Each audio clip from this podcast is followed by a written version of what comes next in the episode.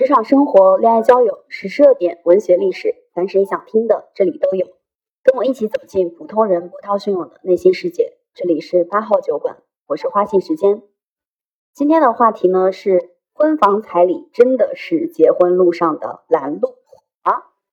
我们很少聊到这种婚姻性质的话题，是因为呃我自己其实也不是特别有经验。然后最近是因为看了一则新闻，这则新闻我觉得蛮有意思的，想要跟大家分享一下。大致是讲呢，山西大同阳高县的一位甄女士，她告诉华商报的大风记者，她自己二十七岁的儿子最近被刑拘了一百零五天，案件呢由检察院起诉到法院，下周将会开庭审理。甄女士就介绍说啊，自己今年儿子是二十七岁，中专毕业，在工厂里面干合同工。今年的二月份呢，通过当地的一家婚介所认识了一个女孩，两个人都是阳高县人。女孩二十四岁，大专学历，目前在家待业。甄女士说自己的这个儿子当时确实看上了人家，谈了三个月的恋爱呢，女方呃就跟自己的儿子说，房本上能不能加上自己的名字。于是甄女士的儿子当时就跟自己商量，甄女士觉得啊时间太早，说再走走再看嘛。如果两个人谈的确实好，结婚一年以后。再加名字也行。那这套房子是什么情况呢？是一套九十多平方米的商品房。这套房子是高女士啊，甄女士，二零一七年的时候跟自己的丈夫给孩子买的一个婚房。当时买房加装修一共是花了四十万，房本上呢写的是儿子的名字。女孩到他们家里来吃饭的时候，他们当时是把房产证亮出来给女孩看过的，就是说这个其实就是结婚未来结婚要用的。那甄女士说，在订婚宴上也给了女方十万的彩礼，其实一共是二十万彩礼。订婚时给了女方一半，按照他们当地的风俗，正式结婚的时候会把剩余的彩礼也拿上。甄女士出示订婚彩礼的协议显示啊，除了当天给到的十万彩礼之外，由婚介所监督另一半十万元的彩礼和一枚七点二克戒指，啊，就是到时候是要给到女方的。如果中途结婚的时候，结婚之前男方反悔了，那么戒指和十万块钱的彩礼，女方不予返还。如果女方反悔呢，订婚戒指和十万块钱的彩礼必须返还给男方。这个婚介所听下来整的还挺齐全的啊，还有协议，并且在协议上还写上了结婚一年以后会在房本上加上女方的名字，并且当时双方都摁了手印儿。咱也不知道这协议到底盖的是哪家的章，有没有法律效力啊？很有可能盖的是婚介所的章。甄女士告诉记者呢，在订婚之前，他们家给女孩买了两枚金戒指，花了不到一万，还给女生买了衣服，包括日常的消费。甄女士说啊，我在她身上花过的钱至少也有十二万。协议签订之后呢，女方家里举行了回门宴，是当地的情侣区的一个风俗，还算挺顺利的。但是当天下午。两位准新人在婚房里发生了关系，一切美好的结婚氛围就发生了突变。甄女士说，五月二号的下午，他们发生了关系之后，女生就开始闹情绪，于是她儿子就把女生送回家。呃，然后女生的妈妈呢也觉得这个女孩情绪不对，后来就打电话过来说啊，大致意思上是说发生关系了，那房子就要加上女生的名字，给男方两天时间考虑。甄女士觉得之前明明签好协议了呀，协议上说的是。结婚一年以后再加，为什么现在要变卦呢？于是就没有同意。五月四号的时候，甄女士的儿子去上夜班，五月五号下午就被阳高县的公安局带走拘留，罪名是涉嫌强奸，并且在狱中，儿子也对自己强奸的事情没有反。甄女士十分的生气，一是觉得女生毁约了嘛，条件难以接受，就觉得这个事情难以接受，突然间毁约，说好的事情反悔了。二是呢，自己稍微晚了一会儿，没同意加名字，儿子就被带到了派出所，现在已经拘留了三个多月。那甄女士这边呢，就到处去找证据，证明他们两个是情侣关系啊，因为情侣关系，就认为这个强奸是不存在的。实际上，他这个说法是错误的，我觉得他打点也打错了，因为即便是结婚了，对方不同意，然后你发生了关系，也是可以被认定为强奸的啊。不知道这个律师是怎么出的主意。比如家里有女方的衣服呀、化妆品啊，他都认为这些其实是证明两人是情侣关系、自愿发生关系的一些佐证。同时呢，还请律师准备给儿子，呃，就是到法院去诉讼。并且找了一百零六位的村民写联名信，证明自己儿子品行端庄，绝对不是干坏事的人。我们之前曾经在一档节目里面聊到中国第一起城管杀人案的时候，曾经说过关于联名信的问题。其实这个也是呃一种他证的方式吧。女方那边呢，人家也有准备啊，早早就录音了。录音的内容是男生承认强奸的原话，并且拿到录音之后，他其实是发给了甄女士的，就告诉甄女士，甄女士说：“你要现在给我加名字，如果不加，我就告你是强奸。”处理这件事情的民警呢，呃，民警是说，其实，在五月五号，在派出所里面，警察也建议你们都已经走到结婚这一步了，赶紧在房子上给人加个名儿，完事儿了，把人带走就行了。但是甄女士应该是考虑到女方的行为有点过头，所以她一直没同意，这才有了后续的一百零五天左右的拘留。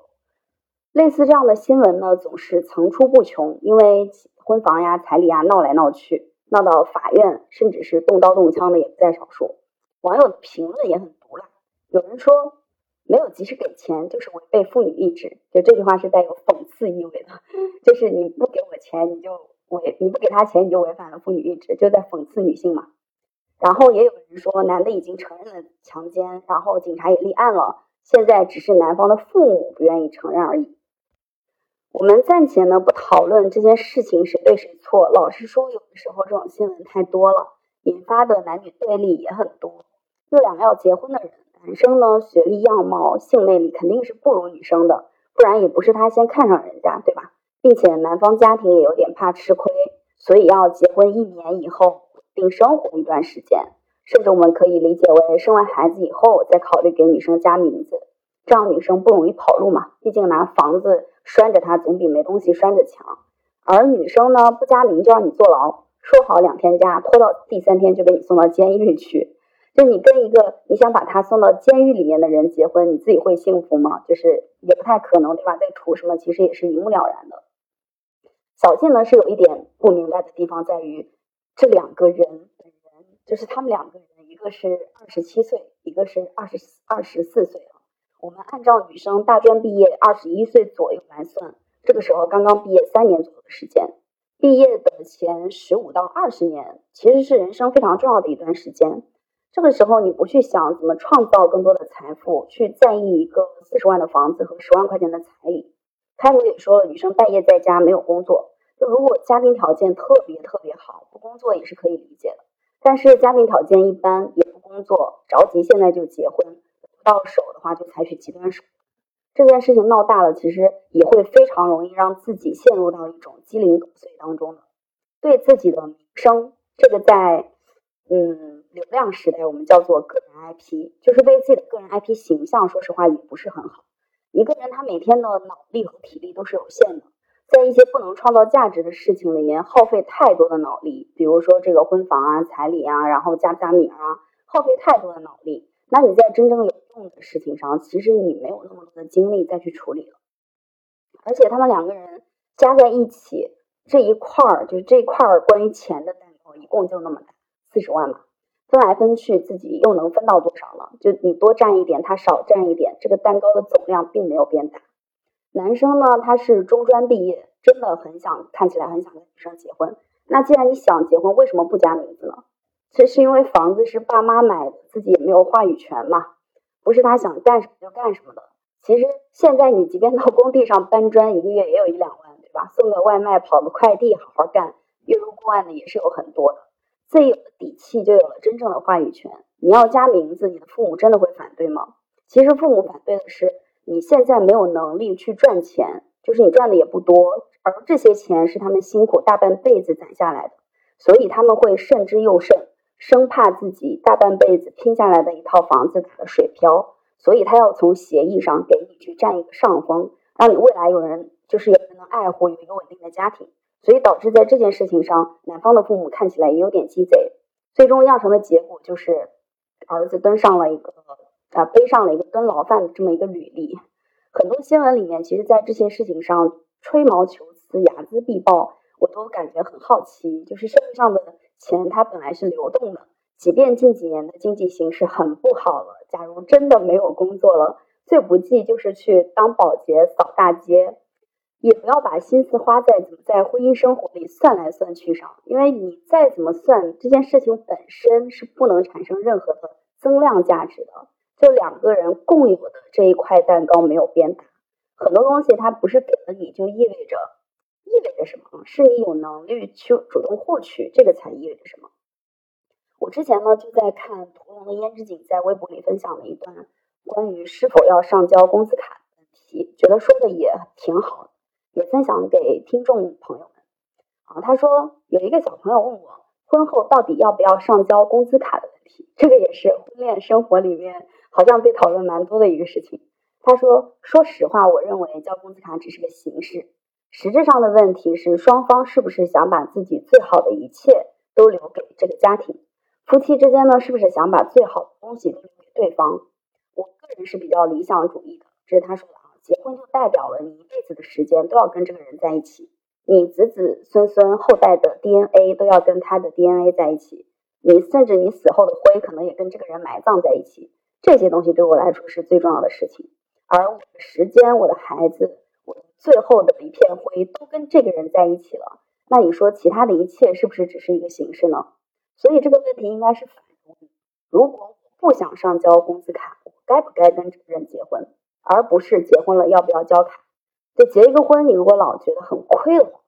觉得这件事情也亏，那件事情也要算计一下，那后面亏的事情就会很多很多多了去了。而如果你觉得很值得，那你怎么做都是值得。